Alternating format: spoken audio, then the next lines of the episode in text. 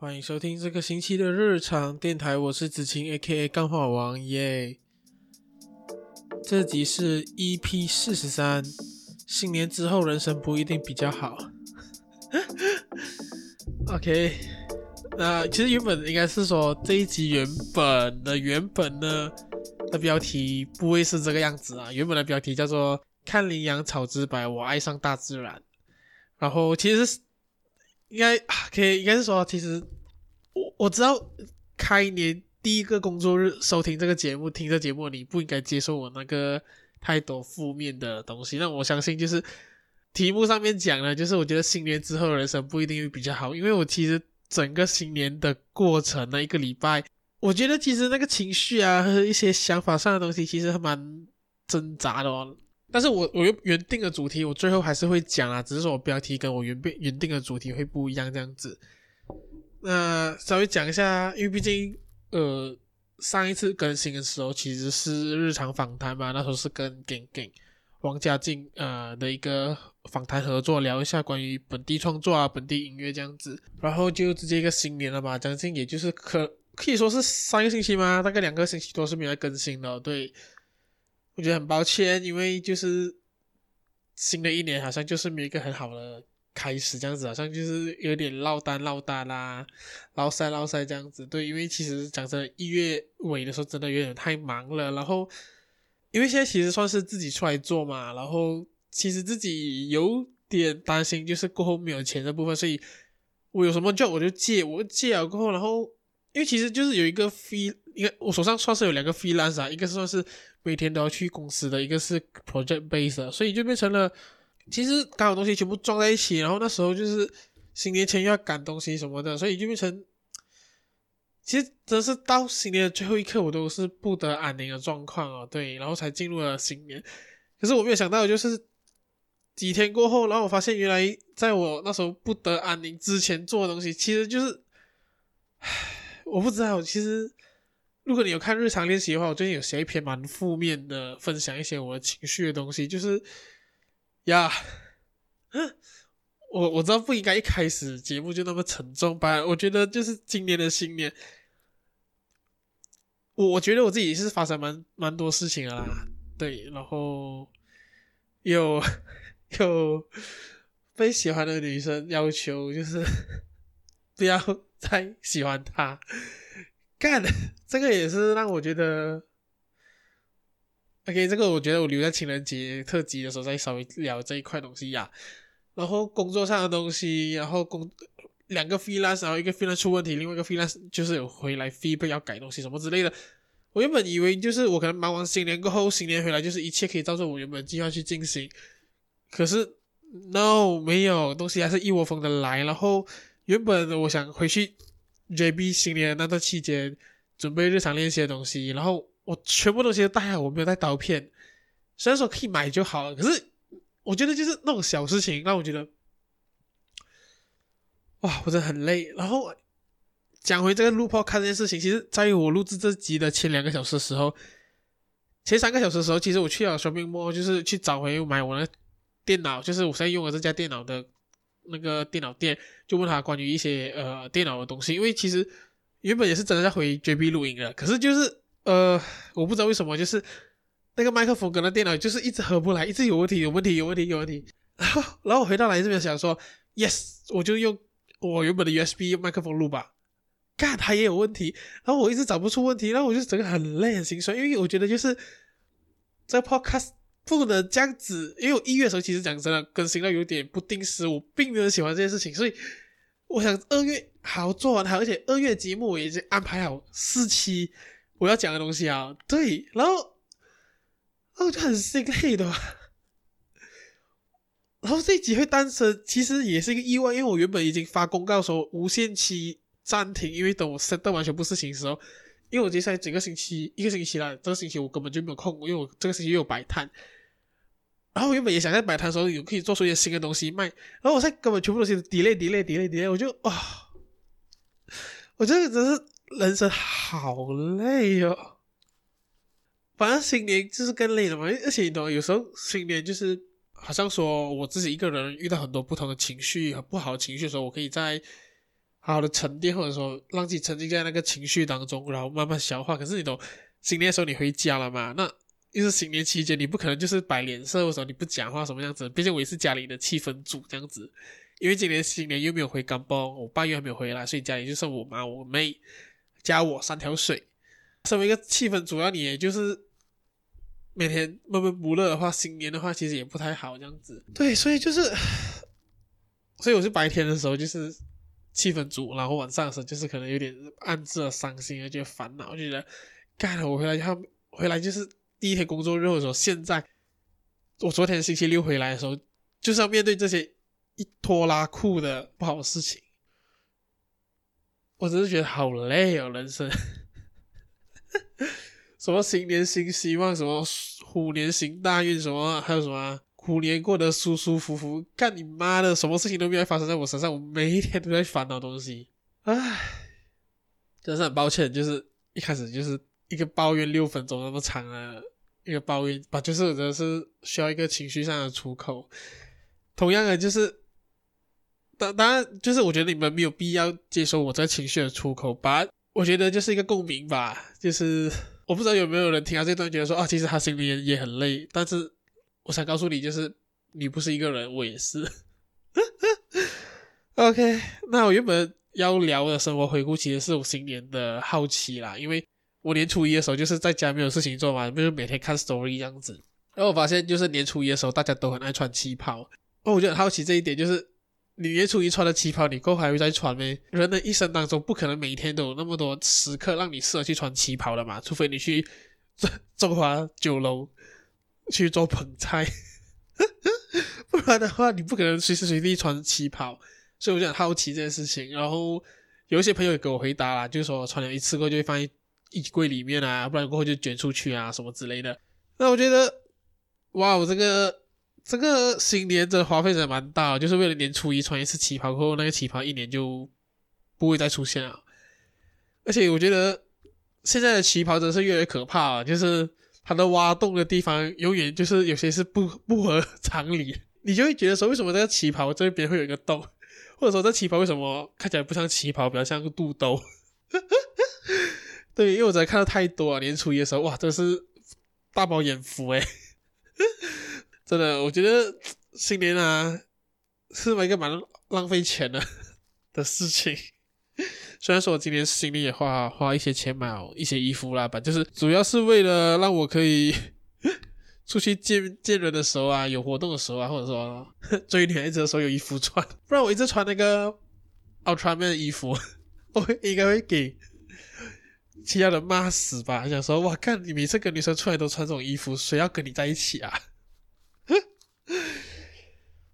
那新年另外一个让我有一个比较好一点的心得，就是新年啊，就大家都会吃火锅。那那吃火锅这件事情，其实我也吃出了一些心得啦，我和大家分享一下。当然，这个东西我觉得就是个人意见，可能会有点冒犯吧。呀，我就想和大家分享一下，因为这一次没有回甘榜的原因，所以年初七的时候，其实我也是在家吃火锅，然后就是我也帮忙准备啦，我负责摆盘啦、拍照啦，就是。让我妈开心这样子，我我新年的的角色就是让我妈开心，努力的让我妈开心啊。然后我吃火锅这件事情，我就吃出一个新的，就是我觉得火锅是一个超级没有文化内容的食物哦。我们吃火锅啊，吃那种火锅料啊、鱼蛋啊、海鲜豆腐这种东西啊，丢进去丢进去全部煮在一起哦。这火锅是一个非常不需要有烹饪技巧，然后又没有内涵的东西，就是一个很大杂烩的东西，嘛，就是一个。杂食的感觉，所以我想说，如果这也是唯一一个我可以 judge 人家对于食物的品味，就是当有人跟我说他最喜欢吃的食物是火锅的时候，我可能会鄙视他，因为我觉得火锅真的太没有内涵了。所以那时候我就跟 Paul 讨论一下关于火锅这件事情，他讲看法，他的看法这样子，然后我觉得蛮有趣的啦。就是他讲说，像寿喜烧这种吃食物的鲜度啊。食物的新鲜啊，还有那些味道啊，食材味道啊，他觉得这是一个很好的火锅的一个呃 example 吧。那如果是说火锅料的话，他他讲不要叫你去吃。但是我我是可以接受吃火锅料这个火锅的，只是说当一个人他他的喜好对于食物的喜好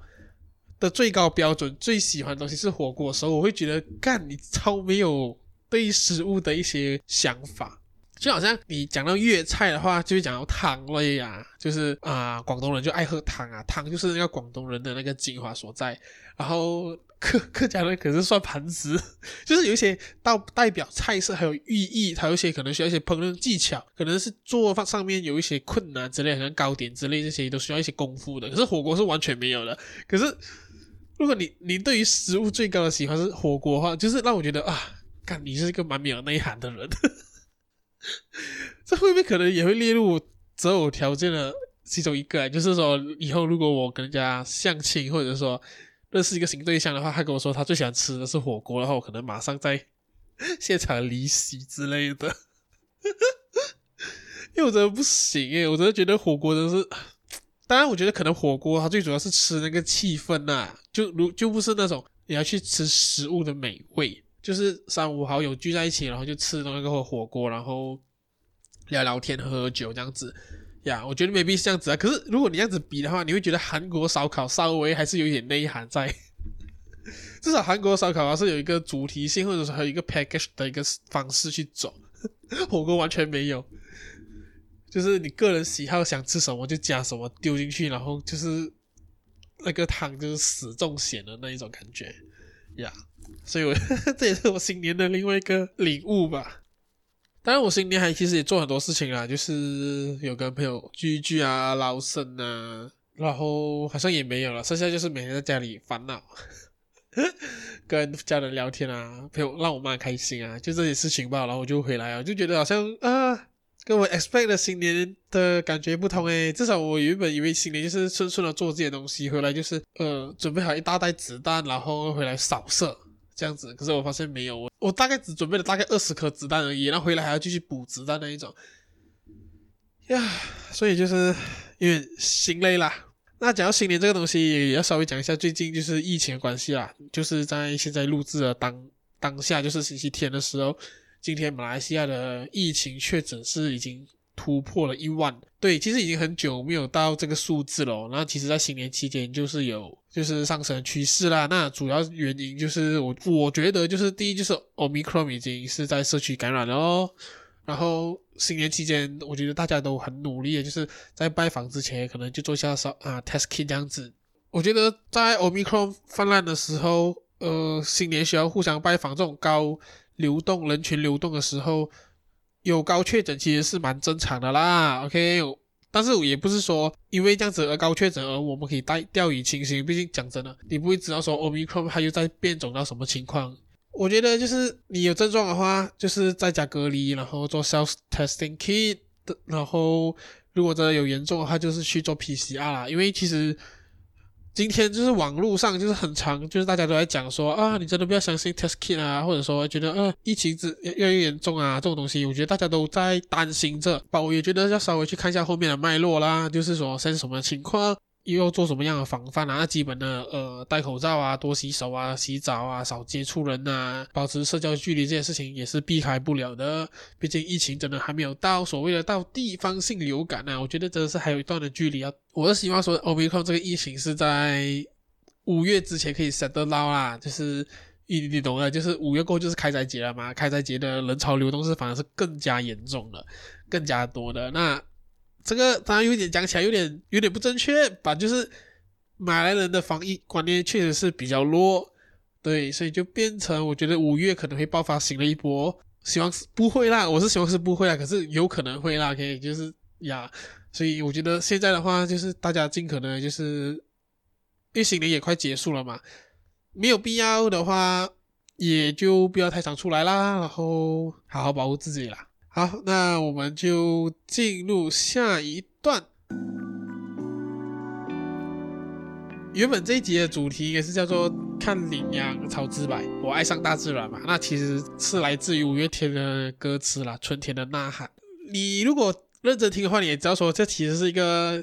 脏话的谐音啊。那今天其实想和大家聊一聊关于这个甘尼拿的事情啊。虽然说这甘尼拿这件事情已经过了。一段时间，热潮也没有了。反正，我觉得还是有一些东西可以和大家聊聊和关于我的看法啦。毕竟我真的是那时候真的是没有那个时间去和大家聊这一块东西。对，OK，事情大概的发生就是大将出版社跟一个叫做时间线的创作者，他们就是算是一个合作关系啦，就是寄卖了那个叫做时间线的。帆布袋，那帆布袋叫做甘尼娜，里面上面是有两只猫，然后拿着那个杆啊，叫做甘尼娜这样子。我相信，我相信大家都看过那个背了。然后这件事情就是呃被炎上，然后大将出版社的支持者就会觉得说啊，大将你怎么可以这样子？怎么可以卖这些低俗东西啊？教坏小孩子啊？啊，大将你不应该做这种事情啊！这件事情也炎上到就是让媒体、主流媒体来报道采访这样子，所以就是有点意外的，对。那虽然说这件事情的最后就是大将出版社就是道歉，然后下架啦，可是大家就要帆布袋，就是自己想办法去买，把听说是卖到断货啦，这帆布袋。这件事情的发生也是很多人站在不同的立场去发表意见哦。有的是觉得说，诶，你做文化输出的，你做文化的，为什么你可以这样子搞？你不能这样子搞。那有的是觉得说，甘妮娜只是一个谐音，是会对女性造成侮辱的。然后有些就觉得说，诶，大惊小怪咩？这个谐音梗又不是他发明的，已经行之有年了，也不是这一两年有的事情罢了，就是很多年前都有，甚至是朱浩仁也。也跟一些网红一起做一首歌，叫做《甘尼娜》，所以基本上《甘尼娜》这件事情也是一个蛮普罗大众的东西啊，普罗大众的谐音梗啦。事情大概就是这样子发生。那我想要讲啊，看法和分享我的看法，其实有分几个 part 啦，其实也个两个两个 part 啦，两个 part。就是第一个想法就是关于在形象和品牌上面的问题，然后另外一个是关于创作自由，还有关于尊重女性。那第一个的话，我想要就是要聊的，就是关于行销跟品牌上的问题啦。这个事情会被演上，是主要第一个，就是因为大将出版社原本的方向就不是这样子，它原本就是一个很文人、很文化，或者我们说的文化人的一个品牌啊。就是你看卖书啊，跟那个 Popular 大众书局卖书是完全不一样的感觉的。但是大众书局我是爱你的，OK，有业配还是可以找我。大将书局也是可以的，大将书局啊，你要业配的话也可以找我。对，所以我觉得就是两两款，你可以看得出他们的方向是不同的。大将就是一个比较小众、比较文化人的 feel。那当他突然出现一个原本跟他设定的品牌定位方向是不同的东西的时候，诶，这个东西都是大众能 get 到的嘛？就是在干你哪件事情是很多人能 get 到的谐音梗，就和他的形象是很不同的。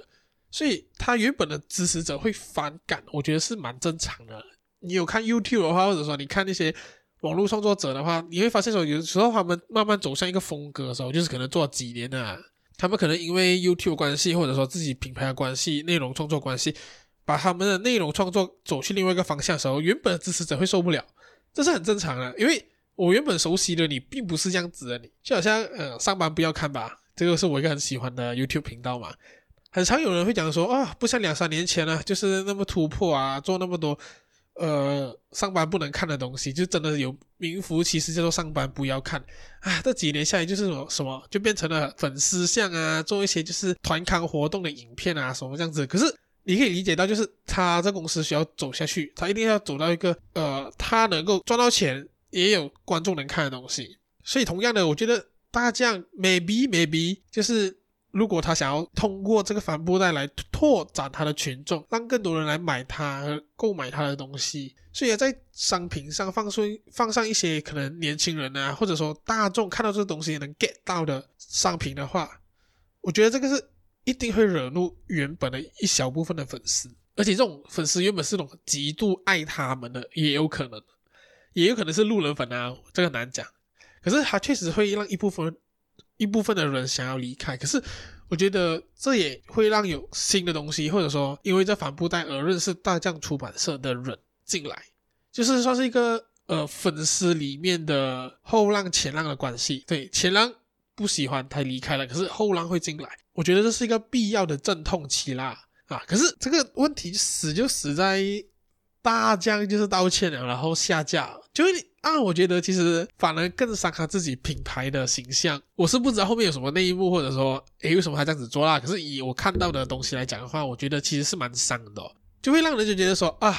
呃，看你就是文化咯，然后你们这些文化人就是保守派人啊，就是不能接受这种东西啊啊，大将就是一个不敢玩的品牌啦啊，这样子就认输啊，这样子。反而会，我觉得会对一些可能原本有兴趣或者说欣赏大将出版社的人觉得不 OK 呀。所以我觉得这个某方面来讲，其实有点伤伤那个品牌的未来的方向和走走法啦，就变成你好像有点原本要扩展，可是反而现在不能扩展，反而更保守，更围在自己原本的圈子里面。OK，接下来我要讲第二点哦。刚我现在突然有点心累，是因为我刚刚准备要剪的时候，才发现说我后面录的一整大段竟然没有 save 到，对，所以这一段是重录的。啊，我的是，我心里真的好累啊。好，第二个部分，创作自由跟尊重女性啊。那第二个部分我要讲的创作自由，也就是。老实说，你看这件事情，其实官方是没有介入的，就是政府啊、政治人物是没有介入的，其实就是华社内部在那边唧唧歪歪而已。那我觉得说，在马来西亚做创作限制已经很多了哦，我们有三 R 不能碰嘛，Royalty、Race 跟 Religion 这三个是不能碰的。现在连一个干尼拿的笑话，一个谐音笑话，一个谐音梗。都要被讲没有文化，不懂怎样教孩子，不能这样子做的话，那我想我们马来西亚创作最后还是能剩下什么东西？难道我们最后的创作只能是以二十四孝故事、三字经、弟子规这种东西来做创作吗？所以我是要出一个帆布袋，上面写满这三字经，然后让你们去买，买了过后交给小孩子去背去读，这样子才叫做符合中华的道德美德吗？就是温良恭俭让的。这种东西吗？我真的不知道，你懂吗？而且每次发生这种事情，都会讲说我不懂怎样教孩子，究竟不懂怎样教孩子，关我屁事！究竟关一个创作者屁事？我问你，我真的不懂。创作者这个角色，这个人是在这个社会上哦，其实最主要就是要表达他要讲的东西。他可以是在这个社会上走在最前面，去冲撞这个体制，去改变这社会的，让这个社会更进步、更不一样一点。同时，他也可以是在这个社会里面担任一个比较后勤的角色，去稳定大家，就是用通过好的作品创作去稳定这社会的一些看法、一些结构。对，当然我认同，就是说你做一个创作品出来，你身为一个创作者，你要对你的作品是有一定的社会责任，也就是负责啦，对我们的作品负责。就好像我对我 Podcast 讲过的东西负责，对我写过文字的内容负责。可是，真的是没有到必要到。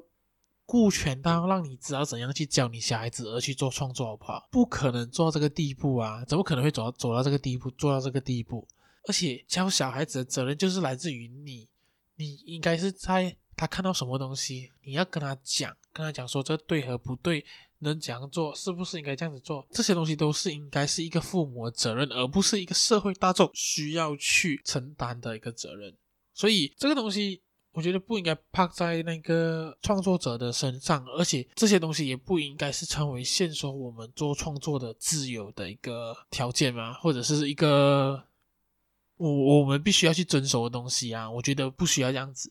那接下来就是我要讲的另外一个，就是关于尊重女性的部分了。我知道其实干你娘是一个非常粗鲁的，或者说是一个很羞辱人家妈妈的话嘛，哪一个妈妈听到都不开心啦。OK。这个我承认，可是我不觉得玩一个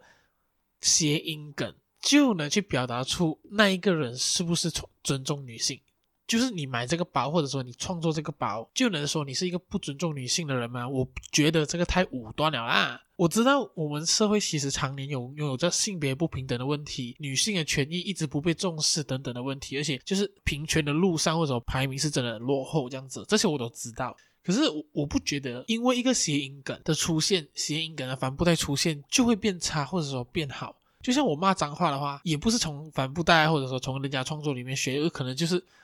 身边朋友讲讲一下，诶，我就学会了。就是一个人传人的东西嘛，就是文化很多时候都是人传人的，然后再有人用文字、用作品去记载它。所以我觉得你无法避免那个文化的。传播，但是你可以去想，你要不要这样子做，要不要这样子去用它。同样的，会骂干你娘，会背这个帆布袋的人，就代表他真的是一个不尊重女性的人吗？我反而是觉得，其实这个干你娘，或者说干你娘这些演上的世界，或者说这些帆布袋这些产品，反而是一个很好的管道，去让人家去了解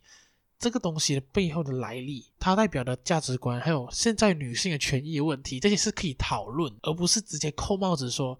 啊，你就是不尊敬女性啦，啊，女性就是被你们压迫啦。当然我知道女性的权益确实是需要提升，可是我反而觉得是应该是用一个教育或者是讨论的方式去做到这件事情啊，就好像说通过这个干你拿或者说干你娘这个东西，可以了解到这个这句话是从哪里来，为什么当时的人会这样子讲话，那也可以了解到整个出口的体系是为为什么是男对女。然后都是骂生殖器官啊，为什么羞辱别人这些东西？我觉得都是一个很好教育和了解的东西。知道这个东西，他还是想要骂干你娘，或者说买这个帆布袋，我觉得这个就是个人意志啦，自由意志，大家都有权利去动用自己的钱，或者是决定自己要讲出什么样的话。所以我觉得，真的，我们不是一个很武断或者说很专制的社会，我们是比是越来越自由开放的。可是。你会发现说，其实除了马来人之外，华人的社会也是越来越封闭，越来越有一种就是很怕年轻人或者说新的思想跑出来的感觉，我是这样觉得啦。然后最后的最后，其实是想要讲的，就是虽然说我觉得这个是真的是一个小事，因为这个帆布袋也这个谐音梗也是行之有年，也不是第一次发生而已。我觉得就真的只是。刚好在一个比较特别的品牌上面出现，他支持者不满意，就这样而已。有没有需要延上到那么多呢？我觉得其实真的是不需要啦。可是既然延上了，我也觉得有讨论的空间在。但是我不认同的是王雷的那种开口闭口就骂脏话。其实这件事情它发生了过后，王雷有。表态或者说给出一些一讲出他的看法，我去稍微看了一下，就是有一种就是讲说啊骂干你娘有什么错什么，那你们这些文化人什么怎么这样子，就是有种就是干掉那些文化人啊，或者说反这个反布袋的人这样子。老实讲，我我看完了他的贴文，然后然后再看下面留言，全全部人就是好像那个鸡鸡被戏咬一样高超的嘛，大家都很嗨，就是疯狂在骂那些反对的人。我也知道说很多马来西亚人很爱吃这一套。觉得哦，王雷这样子的动作，OK，当然不只是王雷了，很多所谓的网红，就是哦，很 real，很真人真实呀，比周汤豪还要 real 啊，什么侠士之风啊，是真网红啊，不虚假啊。然后下一个他们要讲的东西就是读那么多书有什么用啊？啊！你看你们这些人文化人什么什么这样子那边装，那边有的没的就开始骂一大串歧视读书人的事情哦。那赚的有钱的，可能就是有一些管道赚钱的人就会开始讲说我没有读书，我也是赚那么多啊，什么成为你的老板啊，什么之类这种狗屁废话。然后另外一群就是没有赚到钱，可是又不努力上进的人，他们也是会讲说啊，现在读书没有用了啦，做工才有用。你看谁谁谁做工啊，赚钱啊，做生意啊，赚那么多钱，还不是当老板什么样子？这一群也是同样的论。可是他的身份是没有钱的，对，所以这社会上马来西亚的华人社会就是有这两种很多这种这两种这种人呐、啊。老实讲，我真的觉得是很蠢的一件事情啊。OK，如果他没有机会听到这集，可能会不爽吧？我就真的觉得很蠢。读书是有读书的用意，也是有读书的必要性，不管是什么科系都好。我觉得，呃，人有一定的知识含量，在你未来做事情上面、做人处事上面，确实是有一定的帮助的。所以我真的不觉得。读书有什么错？而是在于，我觉得每个人对于文化的追求和要求是不同的。所谓文化呢，可能在整个文化的金字塔上面，它是最上面的。那很多人都会在最底层，还有有些在中间。那我觉得我自己处于在中间的阶段。如果你是在网络上是有声量的人，而是应该是去讨论这些事情，而不是说意气用事的，就是呃选边站，就好像王雷选了一边，然后谁谁选了一边这样子，就是去争取了一些同文层的支持，去去打打对方这样。因为我觉得，就是你只能反而会让整个华人社会更加没有的互相包容和理解彼此的想法，更往自己的同文层去内卷，然后不听别人的声音，觉得别别人就是错的。整个社会是越来越分裂的。我觉得这个是社交社交媒体上每次有事情演上之后最常看到的事情发生，不管在台湾、马来西亚都是一样。我觉得我们没有想要准备一个灰色空间去讨论这个事情。有一件事情我想讲，就是我很敬佩呱吉这个人，是因为他每次都会挖坑给自己跳，是因为他看事情总是会以事情为主，而不是选边站，所以每次就会变成了他两边都不讨好的时候，他两边都被得罪。部分来讲，我的思想想法也是从他那边有影响到啦，就是我觉得说每一件事情他都有学习的机会。老实讲，很多事情发生过后，对与错真的是除了除了一些真是确定是错、犯规、犯法的事情之外。很多事情其实没有真的完全对与错，只是每个人的在乎的立场和想不同而已。那我们是不是应该去倾听和了解，然后去接纳，去做到这件事情，而而不是说去站到一个我对你错，就是我活下来你一定要死亡的那种结果？诶呀我觉得这是一个真的很值得和大家深思和思考的。那如果说你是一个很有想法的人，也欢迎就是你听完这一集之后可以私信给我，和我做一些交流和分享。因为之前其实有一些听众会私讯跟我说，诶，他听了哪一集，他有什么样的想法，或者说他觉得说啊，有些蛮共鸣的。啊，就好像在家里生活的那一集啊，然后还有一个是，呃，那个关于呃，我介绍《Don't Look Up》那件那部戏的，就都有一些朋友来跟我一起聊一下他的想法，这样子，我是很欢迎啊。就是不管你是觉得我的错，还是你觉得我的是对，或者说你有不同的想法，都欢迎跟我讨论。因为我觉得只有讨论更多，让自己的视野不那么狭窄的时候，其实你在网络上或者说在生活上，你看事情的。角度更多元的话，反而其实对你是有更好的帮助的，好不好？那 这一集就是重录了很多次，在这边就要好好的结束啦。那如果你喜欢我这一集的话，欢迎推荐给你的朋友听。然后同时你想听我别的节目的话，欢迎到 Spotify、KKBox、Apple Podcast、Google Podcast 啊、s o u n、First Story 上面去听我的节目哦。好，那我们就下一集再见啦，拜拜。